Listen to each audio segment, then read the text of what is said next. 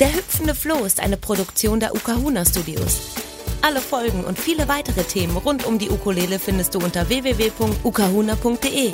Und jetzt viel Spaß mit der neuen Folge.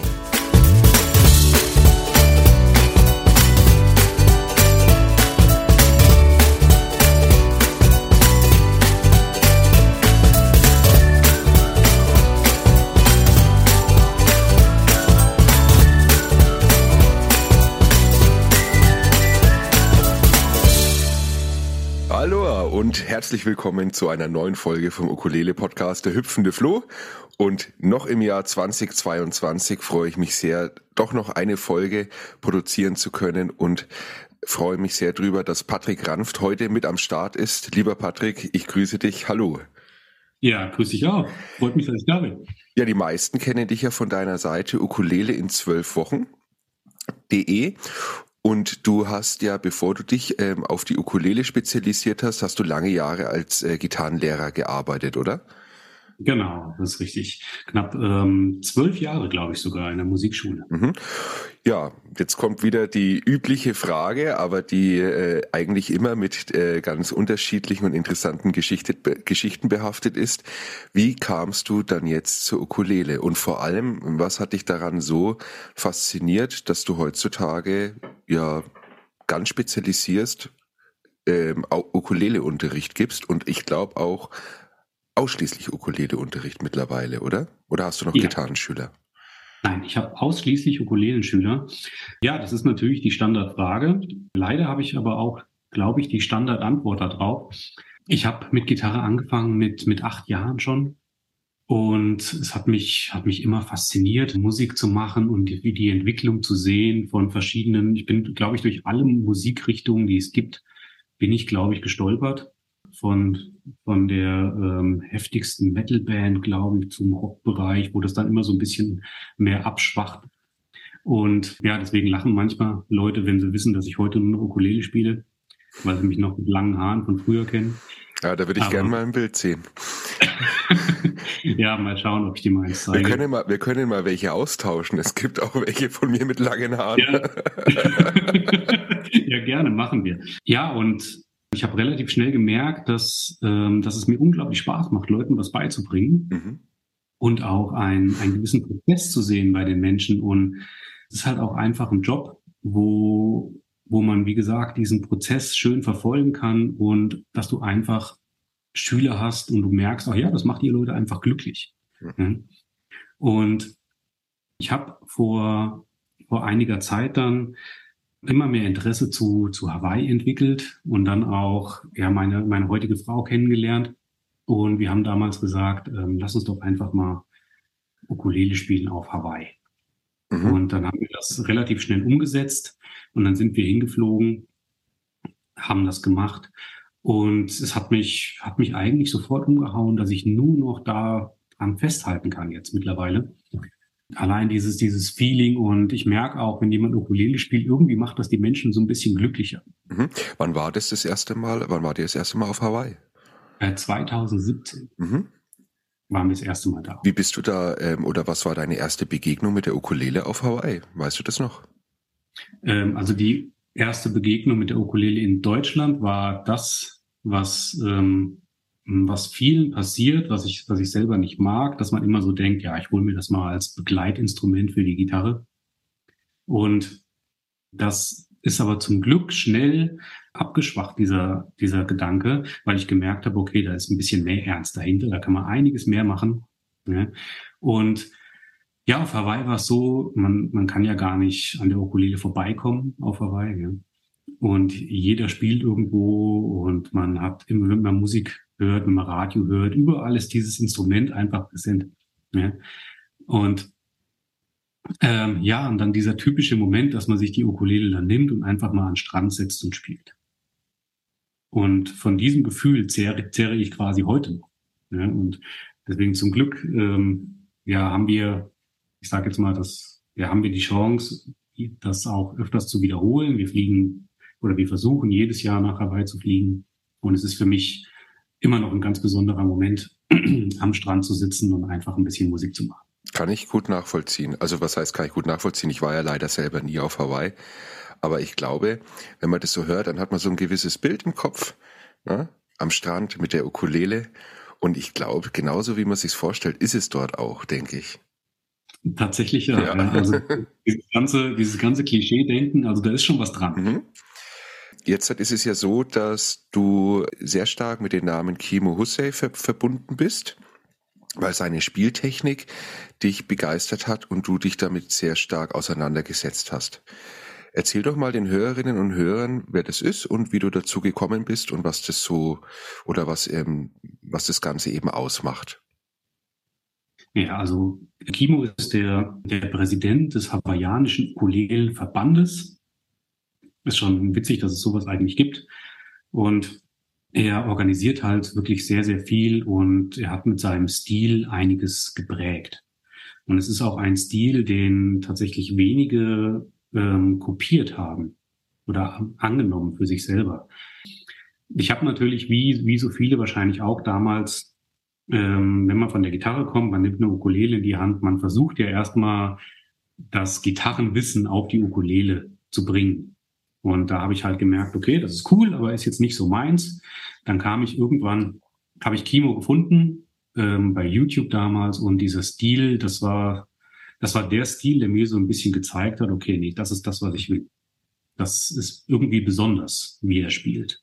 Weil auch Viele konzentrieren sich auf die linke Hand und man muss immer schneller werden, immer irgendwelche komplizierten Sachen. Muss gar nicht sein. Die rechte Hand kann so viel mehr. Mhm. Und einfach ja, Kleinigkeiten mit der rechten Hand so cool pimpen kann, dass es dann, ja, das Schönste ist immer, wenn jemand äh, mich spielen hört und denkt dann, okay, ach, das sind doch fünf Ukulelen. Mhm. Kann, und dann, dass ich dann schön sagen kann, nee, nee, bin nur ich. Und das ist irgendwie cool. Ne? Und das kommt halt viel von der rechten Hand. Mhm. Dann habe ich versucht, diesen Stil irgendwie mir beizubringen und ja, ich habe den, ist wie so eine, wie so eine Fremdsprache, die man, die man total steht. Ich habe den Stil total aufgesaugt. Ich musste ihn eigentlich gar nicht lernen. Ich habe ihn direkt umgesetzt. Und das war, also ein deutlicheres Zeichen gibt's gar nicht, dass das dann quasi, ja. Dass es das, zu dir passt einfach. Ja, genau. Das ist das Richtige für mich. Genau. Ist. Das finde ich interessant. Zum Beispiel, das finde ich auch, das kann man auch gut auf Instrumente übertragen wenn man sich immer denkt, wenn man sich jetzt zum Beispiel eine Ukulele, eine neue Ukulele aussucht oder ein Instrument spielt, da merkt man das auch immer gut, wenn man das Instrument in die Hand nimmt und man, man spielt einfach drauf los und man, man spielt einfach und man entdeckt auf einmal, was, was spiele ich denn da gerade? Vielleicht spiele ich ganz andere Sachen, als ich normalerweise spiele. Das sind immer so untrügliche Zeichen dafür, dass das Instrument zu einem passt. Wenn man so eine Spieltechnik direkt versteht und umsetzen und aufnehmen kann, dann ist es, glaube ich, auch ein ja, genau so ein Zeichen eben, ne, dass es, dass es einfach gut zueinander passt. Ja. Ähm, du hast eine CD aufgenommen. Mhm. Was ist auf der CD drauf und äh, wie ist es dazu gekommen? Also die erste CD, die ich aufgenommen habe, die ähm, ist A Tribute to Kimo Hassel, wo ich dann wirklich die ganzen erlernten Songs ja nochmal noch mal in meiner in meiner Version einfach wiedergegeben habe. Das ist, da hatte ich mit, mit Kimo natürlich auch Kontakt, habe um Erlaubnis gefragt und er fand das auch super. Und dann habe ich das relativ schnell umgesetzt. Hab, ähm, sind, sind ich weiß gerade gar nicht, ich glaube zehn, zehn, zehn Lieder, mhm. zwölf, sind drauf. Coversongs von den alten Zeiten, Frank Sinatra Sachen, zum Beispiel sind Fly Me to the Moon, Love ist drauf, Killing Me Softly, und die Sachen mit einer Ukulele umgesetzt und mit diesem typischen Kimo Hasse-Stil. Und daraus hören wir jetzt mal einen Song.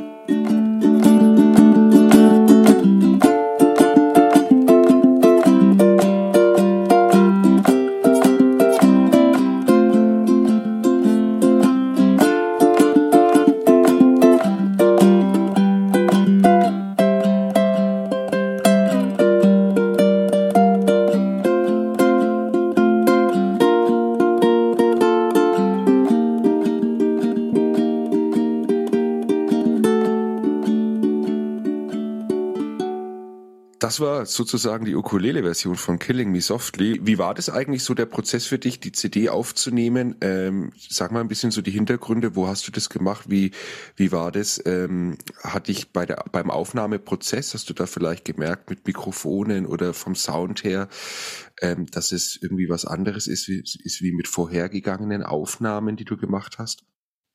Ja, also aufgenommen habe ich die CD beim, bei einem Bekannten hier in, ein paar Dörfer weiter, der ein ganz liebevolles kleines Studio bei sich zu Hause eingerichtet hat. Und ja, ich, ich kannte, ich habe natürlich schon Erfahrung mit, mit CD-Aufnahmen, nur halt damals in einer, in einer kompletten Band. Das heißt, man, ich kannte das, dass man verschiedene Spuren aufnimmt und irgendwann kommt dann einem so eine richtige Macht entgegen, weil man zwölf Spuren übereinander legt und das ist ja so eine gewisse Kraft, die dann entsteht. Bei der Ukulele war es jetzt dementsprechend eine kleine Ungewöhnung, weil man, man spielt eine Spur ein und ja, ist schon fertig. Und das war, das war erst so ein bisschen verrückt für mich. Es war aber auch bewusst, dass ich nicht mehrere Spuren übereinander legen wollte. Mhm. Gerade mit dem Bezug auf Kimo. Ja. Weil es ja darum geht, einfach ein, quasi ein One-Take zu haben und es soll, soll trotzdem die, die gewünschte Fülle kriegen. Mhm. kriegen. Ja. Es soll einfach nach mehr klingen, als es eigentlich ist. Ja. Auf ganz natürliche Weise. Ja. Da muss man sich immer so äh, die Entscheidung dann, dann, dann eben stellen von der Herangehensweise. Ähm, und ich finde es super sympathisch, dass man dann sagt, naja, ich will das ja so aufnehmen, wie ich es letztendlich auch reproduzieren kann. Ja, genau. was bringt es jetzt, wenn die Leute die CD hören, gehen dann zu dir auf ein Konzert und dann sind ja diese ganzen Flächen und so weiter nicht da, dann ist es, äh, ja. Aber gut, letztendlich ist es immer so eine Sache, wie man es halt machen möchte. Ich kann das auch verstehen, wenn man es genau andersrum macht und sagt, ich nutze jetzt mal eben die Möglichkeit, dass ich eben nicht nur allein auf einer Bühne stehe, sondern dass ich eben hier die Möglichkeit habe, ähm, mehrere Spuren drüber zu spielen, um das halt musikalisch einfach anders zu gestalten. Ja, genau. Sehr schön. Ähm, jetzt ist es so, Erzähl doch noch mal ein bisschen was über ähm, dein Konzept mit Ukulele in zwölf Wochen. Also eigentlich steckt im Namen ja schon das Konzept drinnen, ähm, aber es ist ja so, dass ähm, du, dass dein Konzept ja so ist, dass du einen individualisierten Einzelunterricht machst und dass die Leute eigentlich mit jedem Erfahrungsschatz und mit jedem Level und mit jedem Können bei dir natürlich Stunden buchen können. Genau, also der Name, der darf natürlich nicht falsch verstanden werden. Also es ist natürlich nicht so, dass man Ukulele in zwölf Wochen erlernen kann. Ja, so so äh, ist das natürlich nicht gemeint. Es geht nur darum, dass ich früher in, in Musikschulen gearbeitet habe und kenne halt dieses Prinzip mit den ähm, Verträgen, mit den Anmelde, drei Monate Anmeldung, dann kommen sechs Monate Kündigungsfrist, und dann, wenn es einem nicht Spaß macht oder wenn was im Leben dazwischen kommt, erst dann ist man wieder raus. Das ist einfach das, wo ich mich so ein bisschen gegenstelle. Und diese, diese zwölf Wochen sind für mich einfach eine Zeit, wo ich gemerkt habe, dass man da als reiner Anfänger kann man gut was erreichen in der Zeit. Und wenn man, wenn man schon fortgeschrittener ist oder einen sonstigen Level hat, ähm, es ist einfach, wenn man da intensiv rangeht, und meine Empfehlung ist halt, dass man das jede Woche dann auch nutzt, den Unterricht, was jetzt bei meinem Kurs nicht sein muss. Man würde quasi zwölf Stunden kaufen, kann die einlösen, wann man möchte. Ja, wird immer nur berechnet, wenn es auch stattgefunden hat. Aber wenn man das jede Woche macht, hat man natürlich auch ja, so ein bisschen Druck, dass man auch mal übt bis zum nächsten Mal. Und in dieser Zeit kann man, wenn man wirklich individuell den Leuten entgegenkommt und das Thema angeht, was für die Leute gerade aktuell ist. Ja, einiges, einiges erreichen. Ja, und das ist auch der Grund, warum ich nach keinem Buch arbeite. Obwohl ich selber eins geschrieben habe, nutze ich das nicht in meinem Unterricht. Ja, mhm. Weil ähm, ich fand das, fand das früher schon immer doof, wenn, ähm, wenn man dann so eine Vorgabe hat von der Musikschule, und ja, ich sag heute den Schülern, ja, okay, heute mach mal Seite 17. Aber vielleicht hat der Schüler gar keinen Bock auf Seite 17. Ne? Und man lernt immer besser, ähm, kennt man ja von sich selber, das, was einem Spaß macht oder was gerade aktuell ist, das geht einfach auch schneller. Ja. Ja, übrigens, ne, für alle, die jetzt die Ohren gespitzt haben, dieses Buch heißt Ukulele Right Hand Technik und ist in deinem Shop erhältlich. Ukulele-in-12 zwölfwochen.de ist deine Seite und im Shop-Bereich kann man nicht nur deine CD-Veröffentlichungen äh, erwerben, sondern eben auch dieses Buch bestellen. Ähm, beziehungsweise ist da eben dann der Link zu einem Online-Händler, wo man es dann sich genau. kaufen genau. kann. Genau. Richtig. Ja. Äh, und übrigens muss man auch dazu sagen, finde ich auch super und finde ich auch, glaube ich, zeitgemäß, dass eben äh, das nicht nur das Buch ist, sondern dass es eben auch diese Übungen mit QR-Code auch ein Video, Video gibt, ne? Ja, genau. genau. Es ist ja, ist ja ganz oft so, wenn man sich ein Buch kauft, dass man, ähm, ja, dass man in das Buch reinschaut, aber, aber viele, viele brauchen noch so einen gewissen Anreiz mehr, um das auch alles ähm, zu verinnerlichen oder auch eine gewisse, ein bisschen mehr Motivation zu kriegen. Mhm.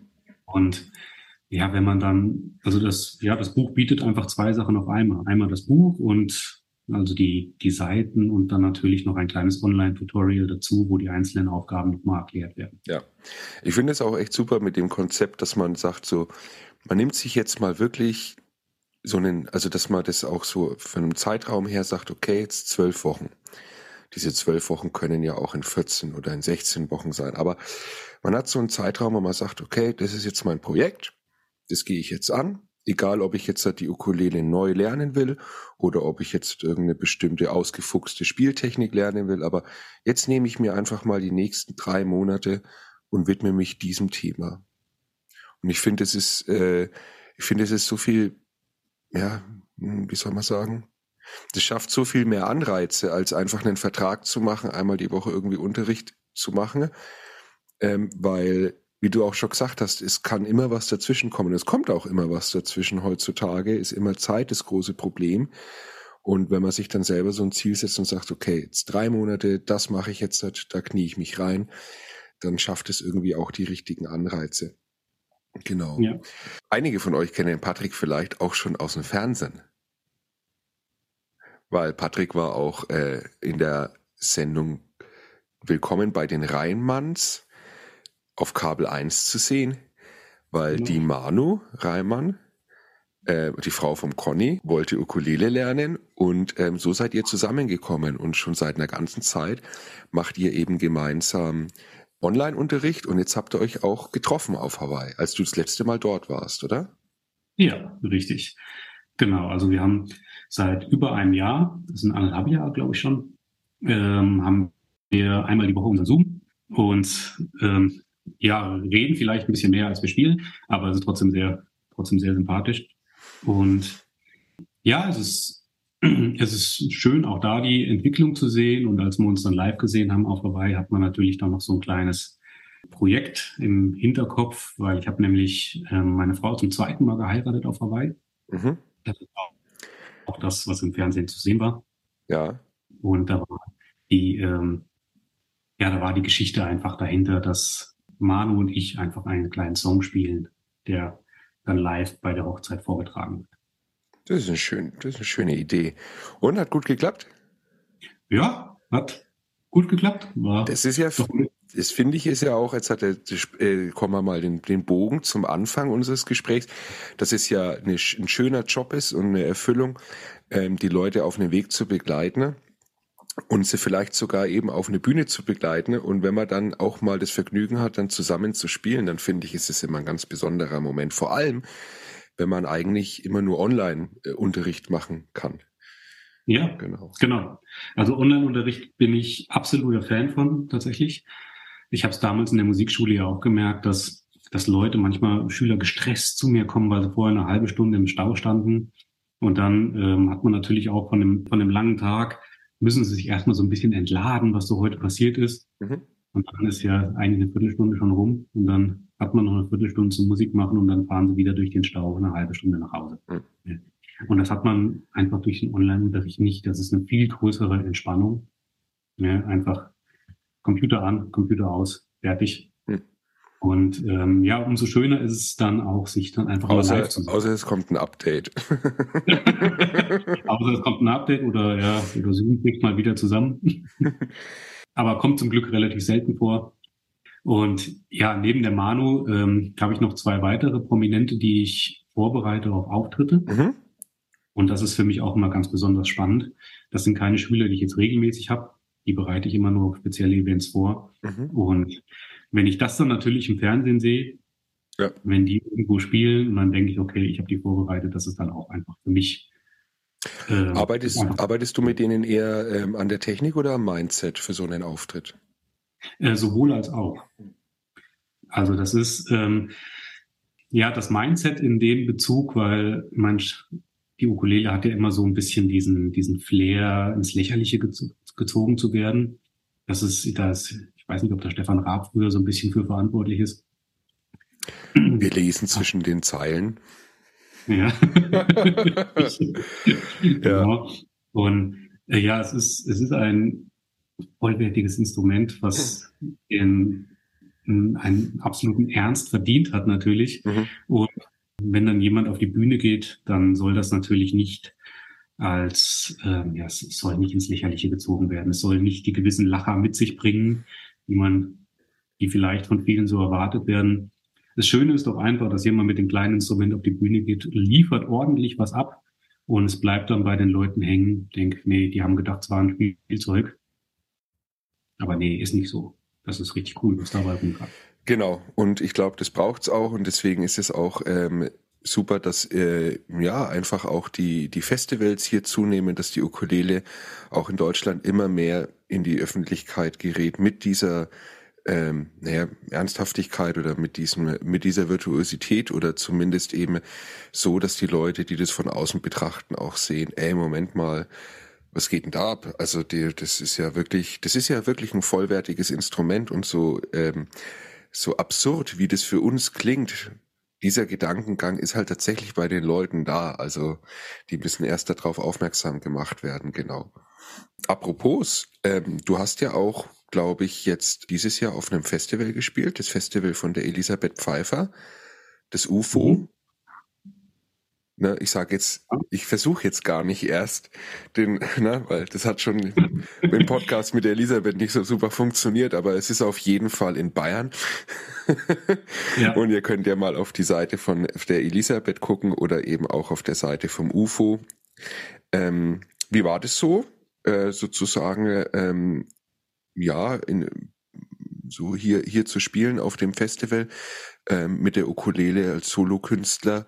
Ähm, oder wie hast du das da so erlebt? Also ähm, das Festival an sich war, ich fand das schon sympathisch, allein dieser Ort, wo das stattfindet. Mhm. Das ist auch, ähm, den man, ja, ich glaube, beim fünften Mal aussprechen erst richtig hinbekommt. Und nach einer langen Fahrt, also ich habe auch bis zu zwei Kilometern vorher habe ich noch angezweifelt, dass es den Ort überhaupt gibt. Doch plötzlich erschien er und äh, es war ein ganz angenehmes, süßes Festival in einer super Lage. Ähm, es war für mich das erste Festival, wo ich spielen durfte. Mhm, ja. Und ich fand es auch toll, dass Elisa mich, Elisabeth mich da geholt hat. Und ähm, ja, es war eine spannende Erfahrung, weil ich auch zum ersten Mal wirklich allein auf der Bühne stande. Mhm. Kannte das ja auch nur von mit einer Band im Hintergrund und alles.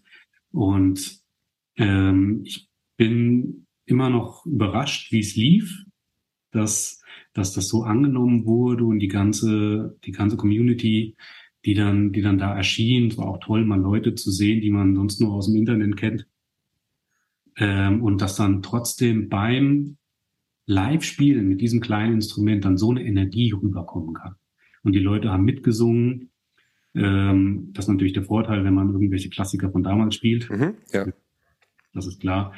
Und ähm, es war eine ganz tolle Atmosphäre und ja, ich freue mich auf das nächste Festival auf jeden Fall, wo ich spielen darf. Jawohl, wir werben hier wieder an der Stelle für die Ukulele Community, für die Festival-Atmosphäre. Wenn ihr über diesen Podcast stolpert und noch nicht genau wisst, was die Ukulele ist und was sie ausmacht, dann ist doch der beste Ort to be so ein Ukulele-Festival. Da ist jeder herzlich willkommen, bringt eure Ukulele mit. Und ja, ähm, ist immer eine sehr, sehr schöne Atmosphäre dort. Jetzt ist es so, mh, hm, du hast ja auch, ähm, glaube ich mal, mit der Charlie Fischer einen Song gespielt mhm. oder ich habe da was gesehen. Wie ist es denn dazu gekommen? Ähm, ich bin schon seit Ewigkeiten auf der Suche gewesen nach dem typischen hawaiianischen. Und ähm, das, das ist halt das, was mich an Hawaii auch so fasziniert, diese, diese Sprache, die ich übrigens kein bisschen sprechen kann, aber wo ich den Klang einfach toll finde. Und dann hatte ich immer mal mit den Gedanken gespielt, ja, wie, wie wäre es denn, wenn man auch in, in Europa, in Deutschland einfach mal wirklich traditionelle hawaiianische Musik macht. Und dann, wenn man, wenn man dann sowas sucht, kommt man ja an Charlie eigentlich fast nicht vorbei. Und dann hatten wir mal geschrieben und auch relativ schnell dann einen Song sind wir dann angegangen. War ein ganz tolles Projekt. Ich höre es mir jetzt immer noch gerne an. Ähm, ein, ein Cover haben wir da gemacht. I Remember You war der Song von damals. Und da ist es auch so, dass wir, glaube ich, beide gehofft haben, dass es nicht das letzte Projekt ist. Und dann sind wir schon beim nächsten Thema, was nächstes Jahr passieren wird. Ich gehe nämlich mit Charlie zusammen ins Studio und dann nehmen wir neun oder zehn, ich weiß nicht genau, Songs auf, die wirklich im hawaiianischen Stil sind. Und da wird auch ein bisschen mehr hintenrum passieren mhm. mit Percussion, Bass. Ja, ne? Genau, ja. Und, und, da sind wir wieder bei dem Thema. Genau. Und ähm, ja, da versuchen wir das aber auch live mal, mal komplett wiederzugeben, mal aber auch die reine Akustikschiene zu spielen. Okay. Na, wie ihr alle hört, die brandheißen News gibt's immer beim Ukulele-Podcast. okay, ja, das finde ich sehr gespannt. Ähm, freuen wir uns mit Sicherheit alle drauf. Und vor allem werdet ihr, ja, und vor allem auch auf die, auf die, auf die Auftritte dann, auf die Gigs. Ähm, schöne Grüße gehen an der Stelle raus an Charlie Fischer. Und ähm, ja, jetzt steht ja Weihnachten vor der Tür und die Ukulele ist ja auch immer so prädestiniert dafür, Weihnachtssongs zu spielen. Und da trifft sich sehr gut, dass du auch eine zweite CD mit der Ukulele veröffentlicht hast. Ja. Ukulele Christmas Songs. Genau. Das sind verschiedene Weihnachtsklassiker drauf, auch rein instrumental auf der Ukulele. Und auch hm. da hören wir natürlich jetzt mal rein. Ja, da habe ich extra ein, ein Lied, was auf, ähm, auf einer Bariton-Ukulele gespielt wurde, weil ich es da immer ziemlich spannend finde, bei verschiedene Klangmuster auch in die Ukulele reinzubringen und manche Lieder eignen sich einfach super für eine Bariton. Und ja, auf der CD ist ein kleines Medley drauf von Jingle Bells und Winter Wonderland. Jawohl, dann hören wir mal rein.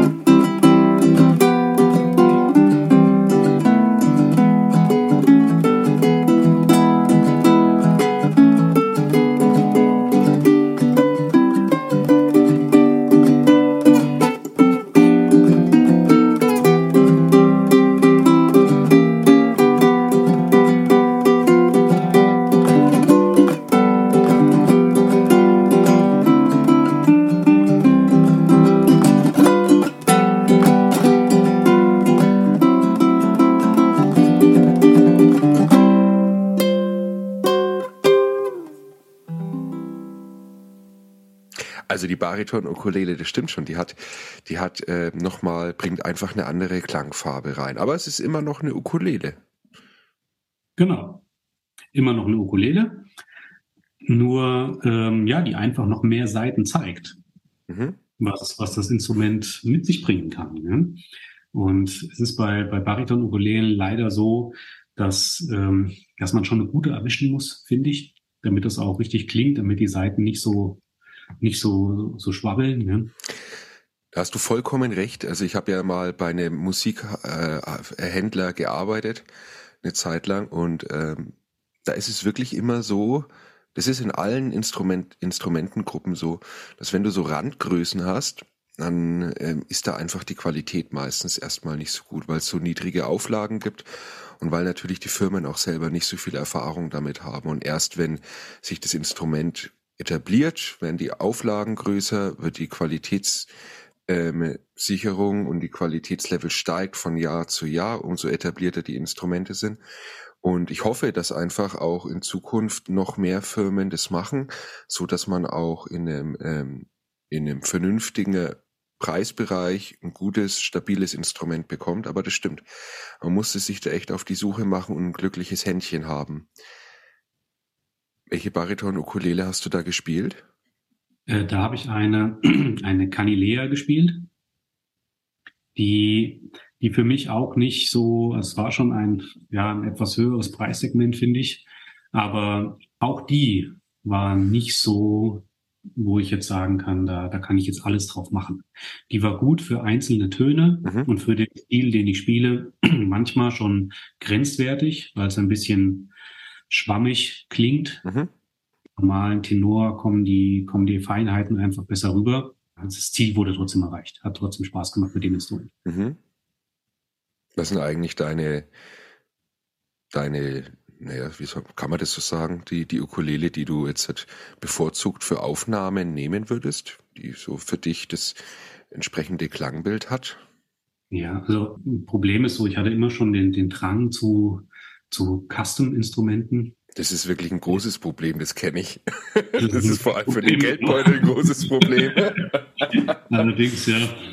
Äh, ich finde es immer toll, wenn ich ein Instrument habe, irgendwie, was, was, was sonst keiner hat oder wo hier ein Bildchen drauf ist, was natürlich dem Klang überhaupt nichts zugute tut, wenn da ein Bild drauf ist. Ne? Mhm. Aber irgendwie sind die Instrumente auch so Kunstwerke für mich. Mhm. Und ja, das, das Instrument, was ich am liebsten nehme für Aufnahmen, ist tatsächlich meine, meine Morbetta, die ich habe. Das ist sowieso für mich ein absolutes Privileg, so, so eine Ukulele bekommen zu haben. Und die ja, die spiele ich natürlich ähm, so oft es nur geht. Mhm. Und aber natürlich ist man bei so einem Instrument auch äh, maximal empfindlich. Und für Live-Auftritte habe ich immer meine, meine, meine Carbon-Ukulele, weil ich da einfach weiß, die kann auch mal in der Sonne liegen, in der Kälte liegen. Da passiert auch einfach nichts. Mhm. Ähm, wenn ihr mehr über Patrick erfahren wollt, müsst ihr eigentlich nur Ukulele in zwölf Wochen bei Google eingeben oder ihr geht direkt auf seine Homepage ukulele-in-12-wochen.de. Du bist aber auch auf Instagram vertreten und hast deinen eigenen YouTube-Kanal, den man immer mit diesem Schlagwort Ukulele in zwölf Wochen finden kann. Genau, oder über meinen Namen. Oder über deinen Namen, Patrick Ranft. Genau. Ja. Genau. Ähm, in deinem Shop gibt es die beiden, sind beide CDs noch erhältlich, ja, oder? Beide sind erhältlich. Beide sind erhältlich, okay. Ja. Ey, super Weihnachtsgeschenk. Also gerade jetzt, ja, jetzt mal ehrlich, also hier, ähm, wir haben ja noch vier, vier Wochen und dann ist es auf einmal da. Weihnachten, nee, äh, und, und also ähm, wäre ein super Weihnachtsgeschenk. Ähm, und ähm, dann können wir uns nächstes Jahr freuen auf äh, Musik von dir und ähm, auch zusammen mit Charlie Fischer. Wir können uns auf Auftritte von dir freuen. Und natürlich können wir uns oder können, können sich alle drüber freuen, dass bei dir so einfach über online Ukulele-Unterricht zu haben ist für jedes Level, ganz individuell. Ja, gibt's sonst noch irgendwas? Ja, Projekte sind noch einige geplant, tatsächlich. Ja, dann erzähl.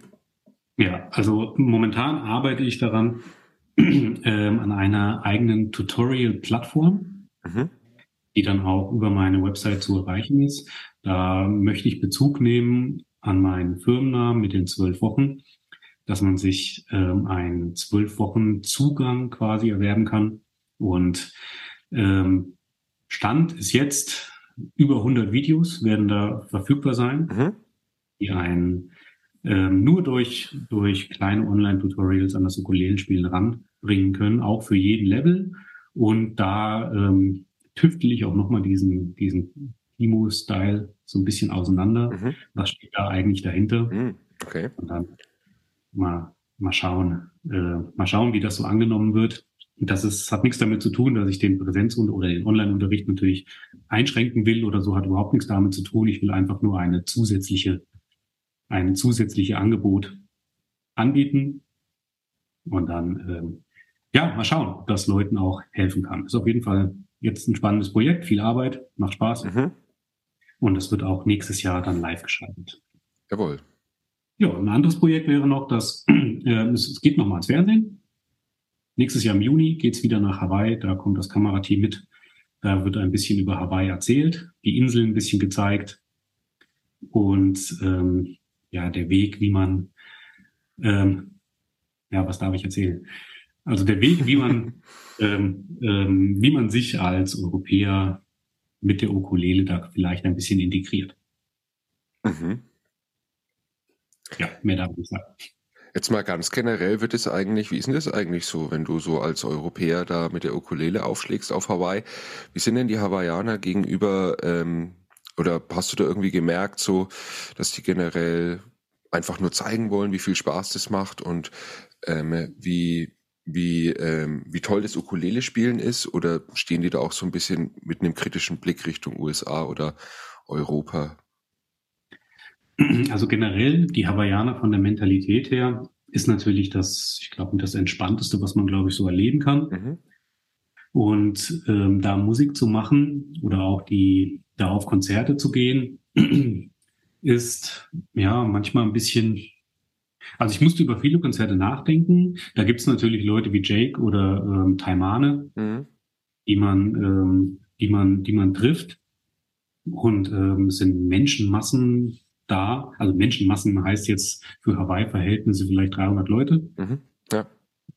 Ähm, und das ist dann wirklich ein cooler Abend. Dann gibt's aber auch die, die ähm, Brian Tolentino zum Beispiel, ein ganz toller Musiker, ein ganz sympathischer Typ, der regelmäßig spielt und es beachtet ihn eigentlich gar nicht.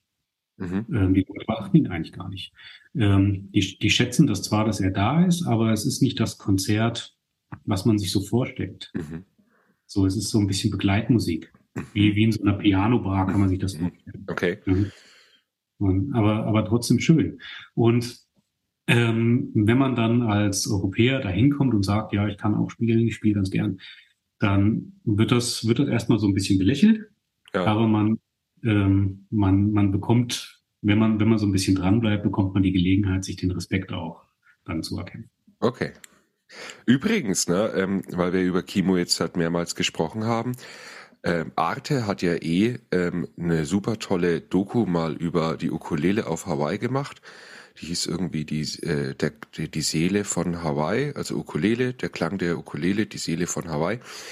Ähm, und die haben jetzt nochmal nachgelegt mit einer kurzen ähm, Kurzreportage vor ein paar Monaten, vor einem halben Jahr, findet man in der Arte Mediathek ähm, Hawaii zum Klang der Ukulele Stadtland Kunst. Da ist auch Kimo zu sehen. Ähm, und der sagt was ganz Tolles dabei. Er sagt, es geht um den Spaß.